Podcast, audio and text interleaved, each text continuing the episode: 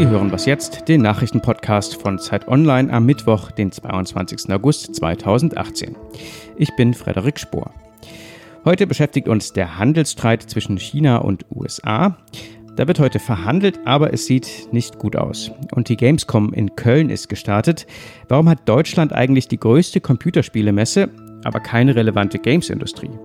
Zunächst aber kurz die Nachrichten. Die Vertrauten von Donald Trump werden zu einer echten Gefahr für den US-Präsidenten. Sein langjähriger Anwalt Michael Cohen hat Steuerhinterziehung und Bankbetrug gestanden. Vor allem aber belastet er Donald Trump und will mit der Staatsanwaltschaft kooperieren. Cohen gibt Schweigegeldzahlungen an Trumps mutmaßliche Ex-Affären zu.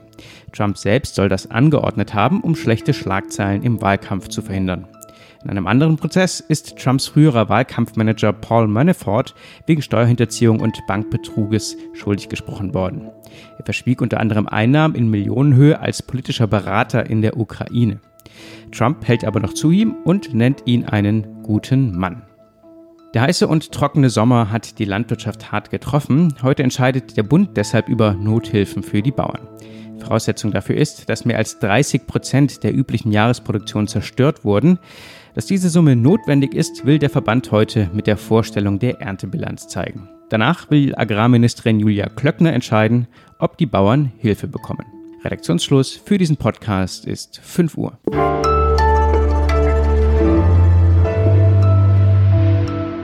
Ich bin Wiebke Nauhauser. Hallo bei Was jetzt? Wir hoffen auf eine Lösung, die auf Gleichberechtigung und Vertrauen beruht. Zitat aus dem chinesischen Außenministerium. Heute und morgen verhandeln die USA und China im Handelsstreit und China scheint doch sehr optimistisch in die Verhandlungen hineinzugehen, zumindest äußerlich.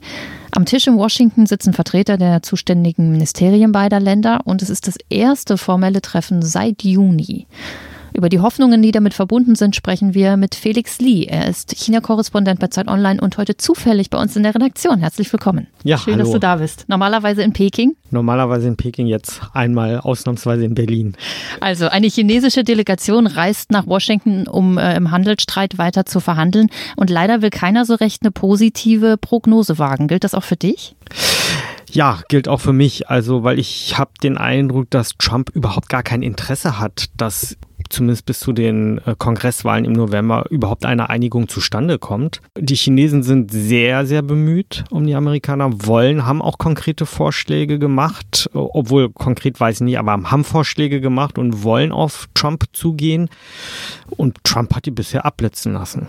So, und warum dann der ganze Aufwand des Treffens? Naja, der Aufwand von chinesischer Seite, der lohnt sich allemal. Also wir reden immer noch eine Zahl von, also von Waren, von einem Warenstrom von über einer halben Billion Dollar, also 500 Milliarden Dollar. China ist längst dabei, auch seine Hausaufgaben zu machen und will weniger in die USA exportieren, will stärker auf die Binnenwirtschaft setzen und so weiter.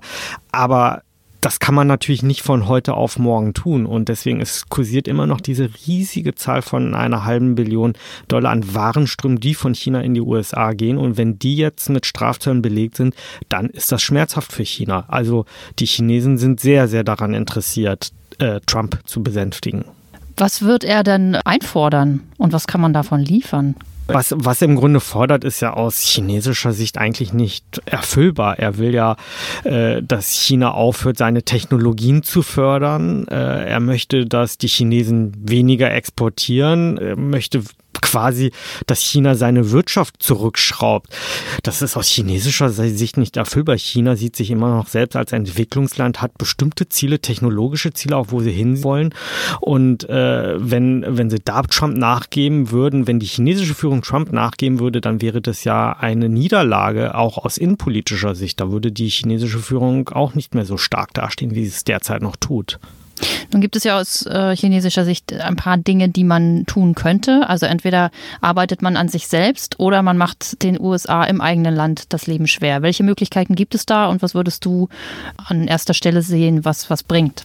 Also China macht ja seine Hausaufgaben. Es ist schon und lange bevor Trump äh, an die Macht kam, hat China schon gesagt, diese enormen exorbitanten Exportüberschüsse, die sind auch für das eigene Land nicht nachhaltig. China hat jetzt aber das Problem, wenn jetzt diese Strafzölle kommen, drohen sie dann immer Vergeltung im gleichen Ausmaß. Das funktioniert halt nicht, weil China eben nicht so viel importiert in die USA wie umgekehrt, äh, halt wie exportiert in die USA. Also kann China gar nicht mit gleichem Maße zurückschlagen. Und ja, jetzt werden ganz verschiedene Möglichkeiten durchgespielt, ob man den amerikanischen Unternehmen von Starbucks über McDonald's äh, bis Apple, die in China teilweise ja produzieren oder schon auch seit Jahrzehnten dort oder ihre Dienstleistungen da anbieten, ob man denen auch das Leben schwer macht. So einfach ist das aber auch nicht, weil damit schadet man ja im Grunde auch dem eigenen Land, weil die meisten Angestellten von McDonald's sind natürlich keine Amerikaner, sondern Chinesen. Ist China einsam? Politisch ja. Also politisch findet China jetzt auch im Zuge dieses Handelsstreits eigentlich wenig Unterstützung. Nicht mal von Deutschland, wo eigentlich Deutschland durchaus auch ein Interesse haben sollte, dass es China auch gut geht, weil kein Land äh, ist so dermaßen abhängig äh, von der chinesischen Wirtschaft inzwischen wie die deutsche Exportwirtschaft oder wie Deutschland insgesamt. Äh, aber die Vorwürfe, die Trump ja gegen China erhebt, äh, die teilweise ja auch berechtigt sind, die werden von den Europäern ja auch auch erhoben. Also insofern ähm, verhalten sich auch die Europäer, also sie sind natürlich überhaupt nicht begeistert, wie Trump äh, jetzt diesen Handelskrieg weltweit entfacht, aber, aber so richtig an die Seite Chinas wollen die sich halt auch nicht stellen. Also insofern hat China da schon auch ganz schön stark einen eigenen Kampf mit Trump zu führen. Dankeschön, Felix. Danke.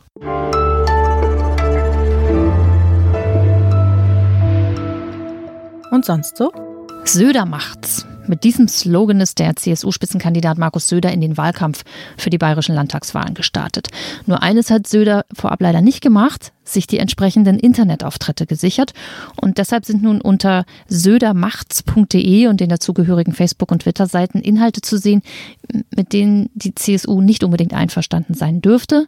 Da steht zum Beispiel Zehntausende Wohnungen an private Investoren verscherbeln, Söder macht's. Oder ein Psychiatriegesetz vorlegen, das psychisch kranke Menschen pauschal kriminalisiert. Auch das macht Söder laut den Betreibern dieser Seite. Und die Betreiber, das ist die direkte Wahlkonkurrenz, und zwar die bayerische SPD. Ob die Aktion nun Einfluss auf das Wahlergebnis der Sozialdemokraten haben wird, das bleibt abzuwarten. Die SPD steckt im Freistaat in einem Umfragetief, gelinde ausgedrückt. Mit rund 12 Prozent würde sie derzeit nur den vierten Platz belegen.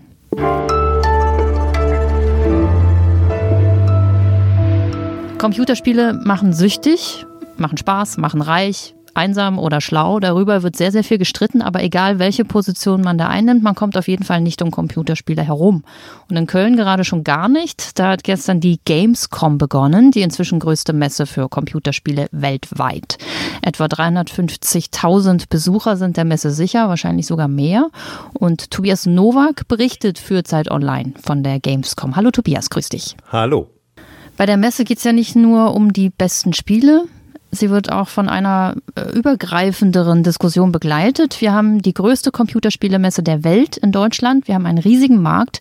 Die Deutschen geben Milliarden Euro für Spiele und Konsolen und Software und so weiter aus. Aber wir verdienen kaum daran. Und die Branche sagt nun, wir brauchen Fördergelder öffentlich. Das Thema steht sogar im Koalitionsvertrag. Kannst du uns das erklären? Warum können die nicht alleine bestehen? Computerspielentwicklung ist heutzutage nicht zuletzt wegen der großen technischen Möglichkeiten ein sehr teures Geschäft geworden. Angenommen, man hat nur eine kleine Firma und möchte ein kleines Spiel entwickeln, vielleicht hat man ein Team von vier, fünf Leuten, dann werden diese vier, fünf Leute an diesem Spiel mindestens ein Jahr, eher zwei Jahre arbeiten müssen. Und das Geld, von dem diese Leute in der Zeit leben, das muss halt vorher irgendwie ähm, an Land geholt worden sein. Diese Mittel sind aber für kleine Firmen sehr schwer zusammenzubekommen und deshalb verlangt der Game-Verband, das ist der Branchenverband der deutschen Computerspielindustrie, der sich gerade Anfang diesen Jahres neu aufgestellt hat unter diesem Namen, der verlangt halt schon seit langem, dass es eine auf Bundesebene eine Förderung der Games-Branche gibt, analog zum Beispiel zur Filmbranche oder anderen ähm, kulturherstellenden äh, Medien. Allerdings gibt es da natürlich große Streitigkeiten, inwieweit das denn förderungsberechtigt ist unter dem kulturellen Aspekt. Wirtschaftlich ist es tatsächlich nötig und andere Länder, kleine Länder, mittelgroße Länder, Dänemark, Finnland, Kanada oder Frankreich, die haben schon vor einigen Jahren bewiesen, dass wenn man langfristig und strategisch die Games-Branche fördert, die dann tatsächlich irgendwann ein sehr profitabel laufendes Unternehmen wird. Aber vor allem am Anfang muss da noch relativ viel Geld reingesteckt werden, vor allem als Anschubfinanzierung. Das heißt, es reicht nicht, ein paar große Player zu haben, sondern man muss die, die Branche irgendwie in Bewegung halten, sodass auch kleinere Buden äh, die Chance haben, nachzurücken, oder wie? Abs absolut. Die Innovation kommt aus den kleinen Studios. Große Studios sind von ihren Blockbustern, mit an denen dann ja nicht vier, fünf Leute, sondern hunderte, manchmal tausende Leute über drei, vier Jahre sitzen, die entsprechend oft im dreistelligen Millionenbereich Budgets brauchen, die setzen natürlich auf sichere Pferde. Einfach, die können es sich, wenn ein Spiel 250 Millionen in der Herstellung gekostet hat, nicht leisten, dass das ein Flop wird. Also macht man mehr von dem alten, bewährte Spielkonzepte, Fortsetzungen von sehr erfolgreichen Spielreihen. Innovation kommt aus den kleinen Studios, aus dem Independent-Bereich vor allem. Und äh, in der Regel schaffen es die dann auch über erfolgreiche Independent-Spiele bei den Blockbustern in den sogenannten AAA-Bereich, bei AAA-Titeln übernommen zu werden von den großen Firmen. Also man braucht diesen Unter- und Mittelbau auf jeden Fall. Auch die großen Firmen, weil deren Programmierer, die wachsen ja auch nicht auf den Bäumen, sondern die haben irgendwo ihre Erfahrungen im Independent-Bereich gesammelt und werden dann irgendwann von großen Studios oder Verlagen abgeworben. Vielen Dank für den Einblick. Das war Tobias Nowak aus Köln zur und von der Gamescom. Und äh, das war der Nachrichtenpodcast von Zeit Online für heute. Schreiben Sie uns, wenn Sie mögen, an wasjetzt.zeit.de. Bis dahin.